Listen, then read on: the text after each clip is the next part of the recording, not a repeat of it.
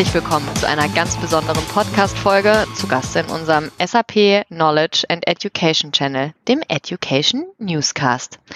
Ich habe den Kanal gekapert. Nee, nee, Thomas und Christoph, die den Kanal sonst für euch bespielen, haben uns heute mal freundlicherweise für eine Episode das Mikrofon ausgeliehen. Mein Name ist Nina Strassner und gemeinsam mit euch, unseren Hörern und Hörerinnen, lauschen wir heute mal rein, wie sich zwei der führenden HR-Leader Deutschlands unterhalten.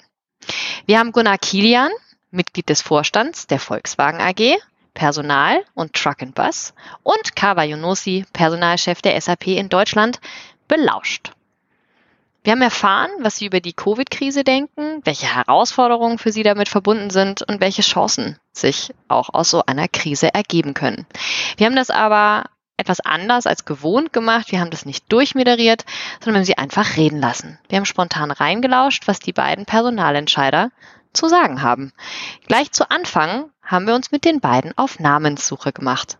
Wie könnte diese Folge denn jetzt überhaupt heißen? Viel Spaß auf ein Wort mit Gunnar und Kava. Wunderbar. Hallo Kava, hallo Gunnar. Ich sehe euch ja nicht, ich höre euch. Ähm, ich höre euch gut und wir dürfen euch heute zuhören. Ganz hinter den Kulissen. Wir dürfen euch lauschen, wie ihr wirklich denkt. Wir dürfen Einblicke finden in, wie denken HR-Leader eigentlich wirklich von morgens bis abends, mit was für Sorgen tragen Sie sich, an was haben Sie Freude, an was haben Sie Zweifel? Und steht ihr morgens auf und fragt euch so, heute mache ich mal ein bisschen Transformation? Oder wie sieht das aus, wenn ihr morgens aufsteht?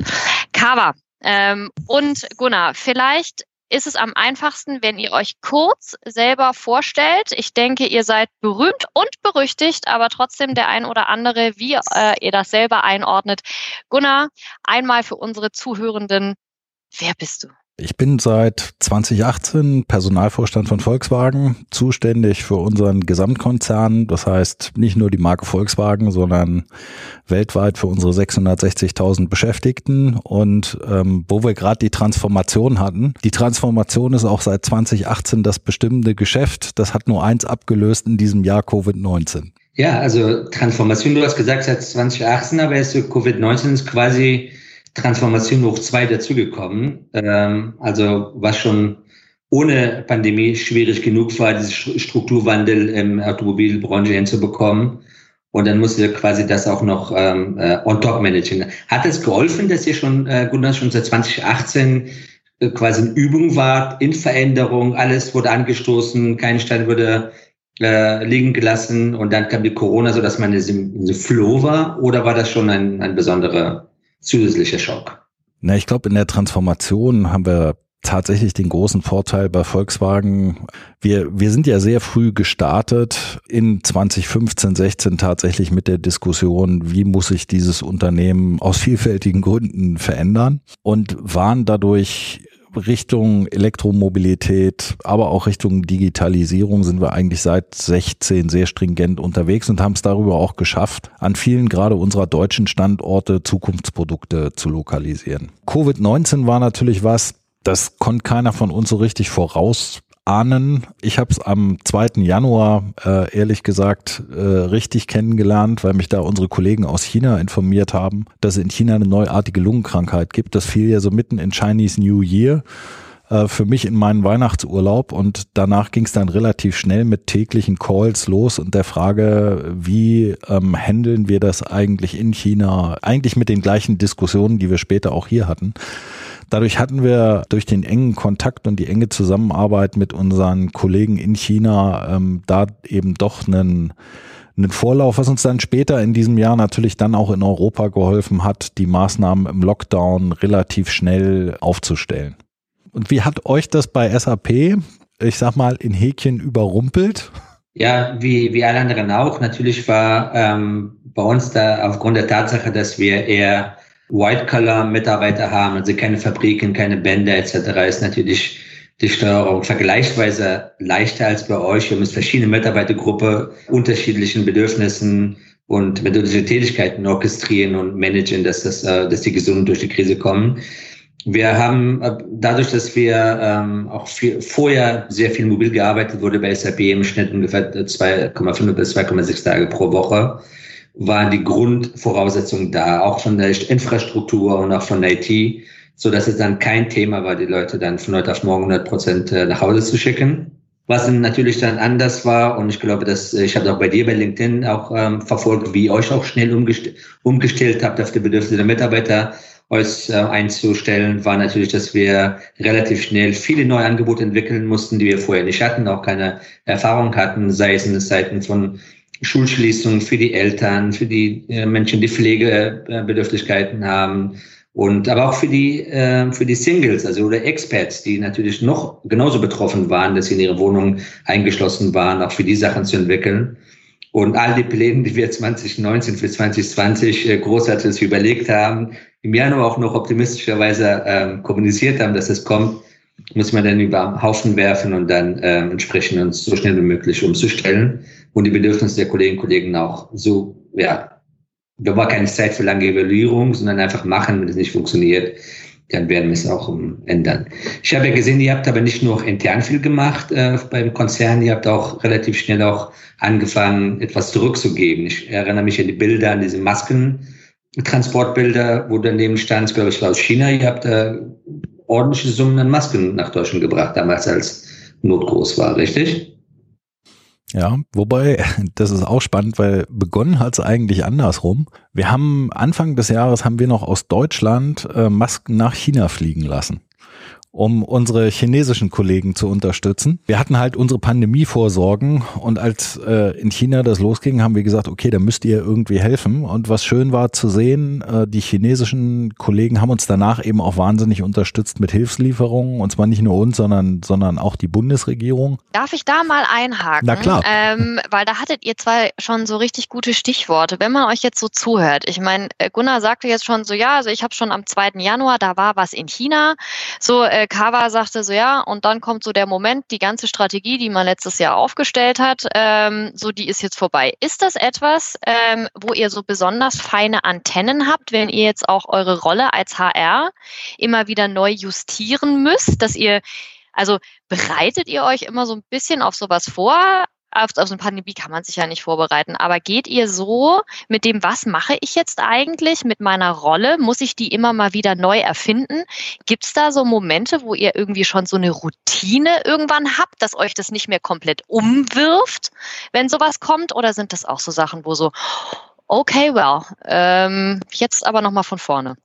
Wie ist das, Kawa? Una, magst du anfangen, weil ich auch so neugierig bin, weil du ähm, du hast ja äh, nicht nur die Verantwortung für HR für über 600.000, du hast auch noch, ähm, äh, so wie ich richtig verstanden habe, ich glaube, es ist später gekommen, die Business-Verantwortung für Truck-Bereich, glaube ich. Ja, genau. Also ich sag mal, ich glaube, auf so einen Moment kann man sich nicht vorbereiten. Das, was ich glaube, ist in dem Moment, und das ist vielleicht das, das Positivste daran, ging es nur noch um eins. Es ging am Ende um die Frage, wie stellen wir die Sicherheit unserer Mitarbeiter sicher? Und danach kam die Frage, wie halten wir das Business am Laufen? Das war, finde ich, eine wahnsinnig schöne Erfahrung, dass in dem Moment, wo es wirklich drauf ankam, auf einmal sich wirklich alles auf den Menschen konzentriert hat und die Frage, wie gehen wir eigentlich mit den Menschen um? Das war ja nicht nur hier in Deutschland, Kava, das werdet ihr auch erlebt haben. Wir haben Leute ausfliegen lassen äh, aus Mexiko, aus Südafrika, äh, haben Sonderflüge organisiert. Das, das war einfach wahnsinnig breit. Wir haben aber auch gesehen, dass die Leute danach wieder zurück wollten. Die wollten wieder zurück an ihre Standorte, dort auch die, die, die Kollegen nicht alleine lassen. Also das finde ich in diesem Jahr auch, auch tatsächlich bei allen Problemen, äh, die niemand äh, sich gewünscht hat, ist, finde ich, auf der zwischenmenschlichen Ebene wahnsinnig viel passiert. Und wir haben es dieses Jahr so ein bisschen an unserem Stimmungsbarometer gesehen. Ich habe mich ehrlich gesagt selber gefragt, wir machen ja einmal im Jahr weltweit so eine Befragung, wie ist eigentlich die Stimmung unter unseren Beschäftigten. Und wir haben dieses Jahr das beste Ergebnis nach 2015 bekommen, was ich mir ehrlich gesagt persönlich nur so erklären kann, dass dass unsere Mitarbeiter eigentlich überall gemerkt haben, wir, wir haben uns wirklich um sie gekümmert und ich glaube, das ist das schönste Lob, das man so als HR bekommen kann. Gibt ja sonst immer viel Kritik an uns, was wir noch besser machen könnten, sollten, müssten. Ähm, aber ich glaube, das war wirklich mal positiv. Vollkommen richtig, bei uns war auch genauso, aber lass uns mal zu den HR-Themen kommen. Auch das ist auch ein Phänomen, also zu, deiner Frage erstmal, Nina. Muss man vorbereitet sein? Ich glaube, es können immer gewisse Katastrophen passieren. Es muss ja nicht nur Pandemie sein. Es kann irgendwo ein Skandal passieren, irgendwas leaken, was auch immer. Deswegen hat man natürlich auch Notfallpläne und da gibt es auch viele Teams, die darum kümmern. Aber am Ende des Tages, jede Vorfall ist einzigartig, besonders und da gilt es auch, aus den Erfahrungen zu profitieren, die man hat und dann die richtigen Entscheidungen zum, äh, zum richtigen äh, Ton zu treffen. Und ähm, mit Erfahrung lernt man äh, damit umzugehen. Also mir ging es nicht, dass ich das äh, äh, gesagt habe, wie schaffen wir das Ganze, sondern da was zu tun äh, und äh, was richtig war, haben wir es auch gemacht. Aber zum Thema HR, wo du gesagt hast, ja, man wird ja auch häufig auch ein bisschen kritisiert, ist auch wirklich ein, ein Phänomen, dass alle meinen, HR zu, be zu bewerten. Das machen die nicht bei IT oder bei, also, also wenn es gut läuft, wir kriegen sehr gutes Feedback, finde freue ich mich auch. Wenn ich habe, äh, kriegen wir auch nicht so gutes Feedback. Aber diese Erwartungshaltung, HRler zu, äh, zu beurteilen, dass man immer auf Präsentierteller ist und gucken, dass man alle Interessen irgendwie bedient, alle sind einigermaßen happy, was natürlich eine Masse unmöglich ist. Man hat irgendwann immer den, den einen anderen, den man vielleicht aus Versehen verliert. Und dann hat man natürlich auch die Business-Anforderungen, die auch nicht jedes Mal das ermöglicht, was die Mitarbeiter sich wünschen oder was man als, als äh, Unternehmensleitung machen würde. Die Frage äh, wäre jetzt äh, meinerseits, äh, Gunnar, ist das etwas, was dich umtreibt oder ein bisschen auch Unsicherheit manchmal auch macht, dieser zusätzliche Druck? Also es ist nicht der Druck, Unternehmensziele zu erreichen, die Hardcore-Dinger, die Pläne abzuarbeiten, sondern diese nicht greifbare Be Bewertung. Bewertung. Also das fünfte mhm. Gewalt im Unternehmen, ähm, da diesen, das Gericht zu werden. Weil am Ende des Tages, wir können auch nicht für alles verantwortlich sein. Es gibt auch Vorstände, äh, die sind auch für ihre Vorstandsbereich zuständig, die machen auch ihre Entscheidungen etc. Wir können nicht alles heilen. Ist das etwas, was dich da umtreibt ab und zu oder ähm, eine Grundnervosität äh, bei dir auslöst oder hast du dich daran gewöhnt? Nee, eigentlich, eigentlich nicht, muss ich sagen, weil vom Typ her bin ich so, ich, ich schätze schon Feedback, ja. Mhm. Und ich kann auch, auch mit Kritik umgehen und in der Regel versuche ich, wenn es die Zeit dann irgendwie hergibt, zu sagen, wenn einer wirklich Kritik hat, äh, an Personalinstrumenten, die wir uns überlegt haben, dann versuche ich da wirklich hinzugehen. Wir hatten neulich so eine Runde in der technischen Entwicklung bei uns, da gab es so ein bisschen Kritik, ja, neuer, neuer Weg ins Management. Äh, im Kern hast du gemerkt, es ging eigentlich gar nicht um das Personalinstrument an sich, sondern es ging wie so oft um die Frage, wie viel dürfen wir denn berufen? Ja, es ging also rein um die Quantität. Äh, und da wirst du als Personaler nie, wenn du halbwegs deine Aufgabe auch im Business ernst nimmst und sagst, pass mal auf, wir können hier auch nicht mehr berufen, als wir tatsächlich brauchen. Aber damit mache ich eigentlich sehr positive Erfahrungen, wenn du dann in den Dialog gehst und auch erklärst, warum machst du es denn so, wie du es machst. Und du musst halt auch mal bereit sein zu sagen, ja, nee, das war jetzt ein fairer Punkt, da müssen wir nochmal drüber nachdenken, ob wir nicht was nachschärfen müssen, weil letztlich machen wir all in diese Instrumente natürlich fürs Unternehmen und den unternehmerischen Erfolg, aber natürlich auch für Menschen. Und deswegen wird natürlich auch nicht jedes Personalinstrument immer der Perfect Fit für alle sein. Genau. Mhm. Das ist bei uns ein Riesenthema im Übrigen, Kava. Du hast das so schön gesagt, ihr, ihr habt nahezu alle in mobile Arbeit geschickt. Wir hatten mobile Arbeit ja auch schon vorher. Aber ich erlebe hier immer, und das würde mich bei euch nochmal interessieren, weil ich weiß ja, wir sind mitten in der Success Factors Einführung. Ihr habt ja auch Leute, die häufiger mal hier Kollegen bei uns zu Gast sind. Ähm, aber wir hatten hier natürlich schon die Spannung zwischen denen ähm, gefühlt, die die im Homeoffice waren und mobil arbeiten konnten. Wir hatten vorher so 20.000 Kolleginnen und Kollegen, die mobile Arbeit genutzt haben, ähnlich wie bei euch, so zwei bis drei Tage die Woche. Ähm, dann waren es auf einen Schlag auf einmal über 60.000 und im Moment liegen wir auch noch mit deutlich über 40.000 eben sehr, sehr hoch, äh, berechtigterweise auch wegen Covid-19. Aber wir haben natürlich auf der anderen Seite dann eben auch die Kollegen in der Produktion, die ihre Arbeit schlecht mit nach Hause nehmen können, ähm, die in, mit den entsprechenden Sicherheitsmaßnahmen hier arbeiten, wo man auch einfach erklären musste in diesem Spannungsgefälle, äh, natürlich äh, tun wir alles, um auch die Kolleginnen und Kollegen im direkten Bereich mit entsprechenden Sicherheitsmaßnahmen zu organisieren. Aber wie war das eigentlich bei euch, wenn du sagst, naja, eigentlich waren bei uns fast alle in mobiler Arbeit. Ihr habt ja auch viele Kunden, die Erwartungshaltung haben, die Druck auf ihren Projekten haben, die erwarten, dass eure Teams vor Ort sind, respektive vielleicht auch die, die Projekte einfach genauso gut mobil weitermachen. Und meine Erfahrung ist ein bisschen, vieles klappt so per Skype oder, oder Teams wunderbar, wenn du dich besser kennst. Mhm. Wie, wie ist denn das für euch in den Projekten gewesen? Ja, also wir haben ja genauso wie, wie bei euch, ihr seid auch äh, langjährige Kunde und Partner von uns, also da sind die Beziehungen da. Bei den meisten Kunden war es auch äh, leicht darauf aufzubauen, über Remote-Möglichkeiten. Gerade bei der SAP-Beratung äh, etwas, was wir früher versucht haben, aber fast unmöglich war zu erreichen, Remote-Lieferung, wenn es äh, vor Ort anwesend nicht notwendig ist, aus vielen Gründen. Nicht nur Kostengründen, aber auch CO2-Sparen etc. Aber es war auf der Kundenseite die Akzeptanz nicht so groß. Entweder haben die die entsprechende Kollaborationstools nicht gehabt oder es war auch nicht Usus in den Unternehmen, dass man es remote macht. Und das ist dann während der Pandemie an die Grenze von 99 Prozent äh, gestiegen, der Anteil der Sachen, die wir remote liefern konnten. Und auch trotz Pandemie sind einige tausend Projekte, die wir live gesetzt haben in der Zeit.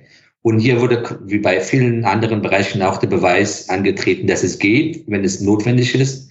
Und jetzt ist, gilt es, äh, das Ganze jetzt auch nach der Pandemie so weit wie möglich aufrechtzuerhalten. Aber es ist klar, dass man auch jetzt äh, merkt, vieles, was im Moment sehr gut funktioniert, beruht ja auf, auf, die, auf, die, auf die Bindung, die man vor der Pandemie aufgebaut hat. Und da, davon profitiert man auch. Aber das ist nicht äh, nichts, was man in die, in die Länge ziehen kann in den nächsten Jahren. Wenn ich gefragt werde, werden wir immer so arbeiten? Nee, werden wir nicht so arbeiten. Wir sind soziale Wesen, wir brauchen den Austausch miteinander. Und irgendwann ist dann äh, ausgezehrt, diese Bindung. Dann braucht man wieder ähm, neu Input, neu Austausch. Und ähm, ja, deswegen war bei der Umstellung, bei der Frage war, ähm, das war für uns, wie gesagt, auch hier relativ leicht, weil ähm, vieles ist ja über, über Internet machbar und ähm, jetzt äh, sind über 90 Prozent der Kolleginnen und Kollegen arbeiten immer noch mobil. Die Produktivität ist insgesamt gleich geblieben, aber wir zahlen einen höheren Preis. Also es ist klar, die Arbeit, jeder Schritt ist dann, wenn man sich nicht in die Augen schauen kann, kurz eine Frage stellen kann und für alles einen Call aufsetzen muss, etc., ist ein bisschen aufwendiger als ohne diese ganze Pandemie. Du hast von der Transformation von HR gesprochen. Du hast jetzt zig Sachen, was du hattest und du hast dann natürlich auch deine, deine äh, HR-Organisation, nochmal äh, auch quasi, das hört nie auf bei HR, glaube ich, zu transformieren, aber ich, so, sobald ich zurückdenken kann, wir transformieren uns die ganze Zeit, was auch okay ist, ist äh, die Welt verändert sich ja auch. Was waren deine Erfahrungen jetzt gerade in Corona-Zeiten im, im, im Zuge der Transformation? Gab es irgendwelche Verschiebungen von Prioritäten? Wurde alles gestoppt oder ähm, sind neue Sachen dazugekommen?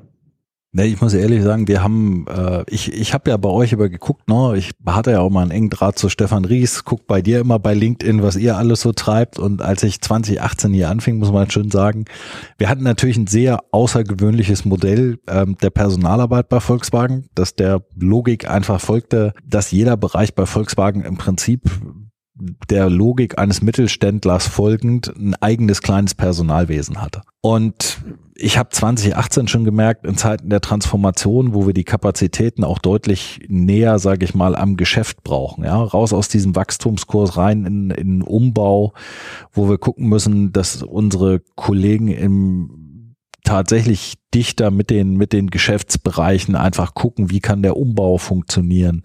War klar, wir, wir müssen umbauen und auch Ressourcen neu verteilen. Und wir haben daran relativ hart gearbeitet, anderthalb Jahre, und sind dann zum 1. Januar eigentlich in die neue Struktur gestartet. Natürlich nicht zum ersten, da war keiner hier. Als dann Covid-19 kam, wir haben ja auch äh, da neu, neu zum Jahresstart tatsächlich eingeführt gehabt, unsere äh, HR-Beratungscenter, ja, äh, wo wir alle heute Anfragen normaler Mitarbeiter bündeln.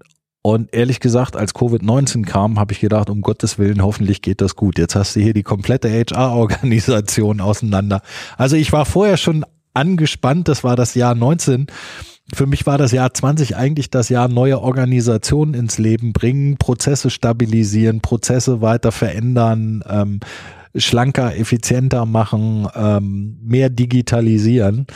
Und dann kam Covid-19 und ich war alles andere als sicher, was jetzt passiert. Und ich muss sagen, mein Team hat das großartig hinbekommen. Rückblickend kann ich sagen, ohne die Entscheidung der neuen Struktur hätten wir die Leute wahrscheinlich gar nicht so gut äh, betreuen können. Ähm, aber das war Anfang des Jahres war da bei mir eine hohe Unsicherheit. Die war ohnehin schon da. Wie wird das in der neuen Struktur? Ähm, aber mit Covid war es nochmal angespannter und dafür muss ich sagen, äh, ruhe ich jetzt heute in mir, dass die Entscheidung auch wirklich richtig war. Apropos in, in die ruhen, das ähm, frage ich auch häufig. Gibt es Momente, mit Sicherheit gibt es Momente bei dir auch, wann war es das letzte Mal, wo du gesagt hast, hätte ich doch was anderes gemacht, als Personaljob jetzt bei VW zu machen? Wo du neidisch warst, ach, all die Dinge landen bei mir, da gibt es auch andere, die haben ein besseres Leben. Also gab es Momente, wo du gezweifelt hast, ich wünschte für kurze Zeit was anderes zu machen? Ich glaube, die Momente hat jeder von uns in diesen Jobs einfach mal. Ähm, ich gebe, ich gebe aber zu, in diesem Jahr ähm, eigentlich eher selten. Mir macht diese Transformation, die wir an vielen Stellen haben, auch einen Wahnsinn Spaß. Ja, auch das, was wir äh, ehrlich gesagt ja mit eurer Hilfe im Personalbereich jetzt versuchen. Ähm, wir bauen parallel viel im Bereich Employee Self-Services an digitalen Diensten auf ähm, treiben im Moment trotz der Pandemie, klappt im Übrigen super mit euren Teams gemeinsam äh, die Success Factors Einführung weltweit weiter. Ich finde es schön, wenn sich Dinge verändern, bewegen und da stecken ja auch Riesenchancen für die Zukunft drin. Aber der erste Moment ist natürlich immer Überwindung. Es gibt noch ein Thema, worüber, äh, weil wo ich auch Gunnars Meinung wissen wollte, ich sage auch dann unserer Sicht dazu, was auch im Moment äh, aktuell ist, weil unsere Zuhörer wollen vielleicht auch wissen, wie wir dazu ticken, das Thema Homeoffice Recht auf Homeoffice äh, ist jetzt ein bisschen aufgeweicht worden. Du hast ja vorhin gesagt, ihr habt schon Mobilarbeit vorher gehabt, ähm, äh, auch in großem Maße. Wäre es etwas für die Tätigkeit, es in äh, Betracht kommt, wenn es ein Gesetz käme, was euch beträfe, oder wäre das dann bei euch schon quasi Realität, also kein Impact? Also ob jetzt ein Gesetz kommt oder nicht, ich bin der festen Überzeugung, wir werden ja nach Covid-19 die Welt nicht wieder zurückdrehen. Das wäre ein Irrglaube, wenn wir alle so tun würden, als könnten wir einfach sagen, so und ab morgen tun wir wieder so, als hätte es die dann wahrscheinlich anderthalb, zwei Jahre nicht gegeben. Äh, insofern ähm, erwarten das, glaube ich, zu Recht auch unsere Beschäftigten. Was für uns eine ganz spannende Frage ist oder auch eine Frage, die, die uns gerade umtreibt, woran wir arbeiten. Es gibt ja alle möglichen Ansätze zu sagen, arbeiten wir in festen Modellen. Du darfst drei Tage oder drei Tage mobil, zwei Tage müssen die Teams oder ich glaube, das muss bei uns deutlich stärker auf einzelne Bereiche auch abgestellt sein, so wie es die Notwendigkeiten auch erfordern. Womit wir bisher wahnsinnig gute Erfahrungen einfach gemacht haben, ist, dass die Beschäftigten eigentlich selber wählen konnten und sagen konnten, ich würde gern zwei Tage, drei Tage. Das wird natürlich dann immer schwieriger, wenn es kombiniert wird mit der Erwartungshaltung, na Moment mal, wenn so viele mobil arbeiten, brauchen wir auch nicht mehr so viel Office Space. Und dann wird, wird die Frage sofort schwieriger. Da würde mich auch nochmal interessieren, wie ihr das diskutiert. Ähm, weil das ist ja immer eine dahinterliegende Diskussion, wie gehen wir eigentlich in Zukunft mit dem Bedarf an Büroflächen um? Heißt das mehr Shared Desk Konzepte? Ähm, da würde mich eure Erfahrung nochmal interessieren, weil das ist natürlich immer so eine Gretchenfrage. Also wir haben das äh, vor vor Covid schon so gemacht, dass wir in dem, bei dem Bereich Beratung, äh, die sowieso drei, vier Tage oder mehr beim Kunden waren, Shared Desk hatten, äh, eingeführt hatten in den zentralen Bereichen. Bei allen anderen, die mobil gearbeitet haben, oder ist aktuell auch die, die Betriebsvereinbarung so, die haben immer noch Anspruch auf einen festen Arbeitsplatz. Ähm, das führt aber auch dazu, dass bei den Bestandsbauten, dass wir ganz viele Freiflächen hatten. Also man durch die Büros gegangen ist, da waren ganz viele leere Büros, ab und zu hat man jemanden gesehen. Bei den Neubauten haben wir das entsprechend berücksichtigt. Also in München, Berlin etc. bauen wir neu und das haben wir schon mit einkalkuliert, dass viele Immobilien also beschert ist zu machen. Unser Plan ist, über so Flexwork-Modelle zu, zu sprechen. Also nach wie vor kann jeder flexibel arbeiten, wie er will. Aber wenn jemand überwiegend mobil arbeitet, 50, 60 Prozent der Zeit, dann ist die Frage, ob dieser Mensch auch wirklich einen eigenen Arbeitsplatz noch am Büro braucht oder ob wir nicht in den Teams Flexdesk äh, einrichten und diejenigen, die äh, regelmäßig kommen, haben ihren eigenen Arbeitsplatz. Und ansonsten ein paar Tische, die dann flexibel benutzt werden können, idealerweise Tools gesteuert und vorhersehbar, so dass wir Flexibilität bekommen, um bedarfsgerechte Flächen anzubieten. Also uns geht es nicht darum zu sparen in erster Linie, sondern dass die Flächen bedarfsgerecht angeboten werden. Und ähm, dort, wo man die Flächen nicht, äh, nicht braucht, dann muss man natürlich auch eine andere Lösung dafür finden, abmieten oder, oder reduzieren etc. Aber es ist jetzt nicht so im, im Fokus in, in erster Linie der Kostenfaktor, sondern hier, wir erwarten genauso wie du gesagt hast, auch wieder eine erhöhte Anteil von Mobilarbeit, auch nach Covid noch, noch höher. Und hier gilt es, die bestehenden Flächen zu optimal zu nutzen, was natürlich mittelbar auch einen Nutzen bringt, in bestehenden Flächen zu wachsen, bevor man wieder Neubauten dauern äh, macht, wobei in Waldorf können wir gar nicht mehr neu bauen. Ähm, also mittelfristig hilft das, aber steht nicht so ganz äh, im Fokus. Und ähm, ja, die Pandemie hat gezeigt, dass äh, vieles, was auch in der Vergangenheit nicht möglich war im Homeoffice, auch in diesem Maße, das plötzlich auch möglich ist. Also warum jetzt in, äh, die Uhr zurückdrehen? Ja, ist spannend, weil wir, wir haben die punktgleiche Diskussion, wir, also auch mit unserem Betriebsrat und uns ist auch, und wir suchen auch noch den Stein der Weisen, wenn ich das so sagen darf, zu sagen, was, was ist denn am Ende das Optimum? Ähm, ich sehe darin natürlich auch die Chance, dass wir sukzessive sagen, wir, wir gehen auch wirklich stärker Richtung New Work. Das heißt, wir schaffen mehr Teamflächen, äh, mehr, mehr Meetingflächen, um zu sagen, das, was du, ich sag mal, in der Schule hätten wir früher gesagt, Stillarbeit, das kannst du auch zu Hause machen, ja. Und du kommst dann wirklich mehr ähm, zu, zu Workshops, Teamgesprächen rein, äh, um tatsächlich mit deinen Kollegen auch, auch Strategien zu entwickeln, äh, an Themen zu arbeiten.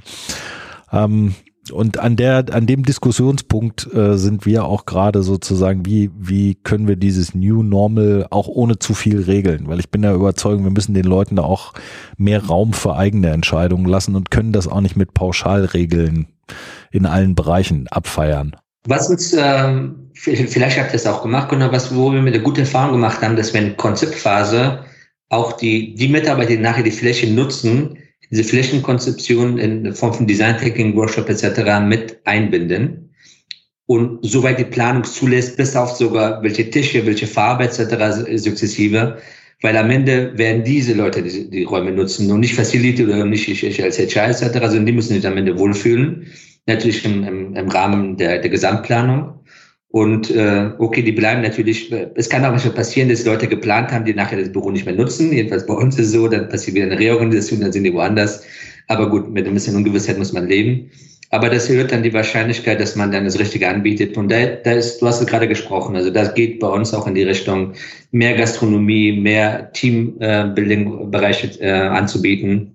Weil in Zukunft, wenn ich ins Office gehe, dann muss es einen zusätzlichen Mehrwert haben, als wenn ich zu Hause arbeite.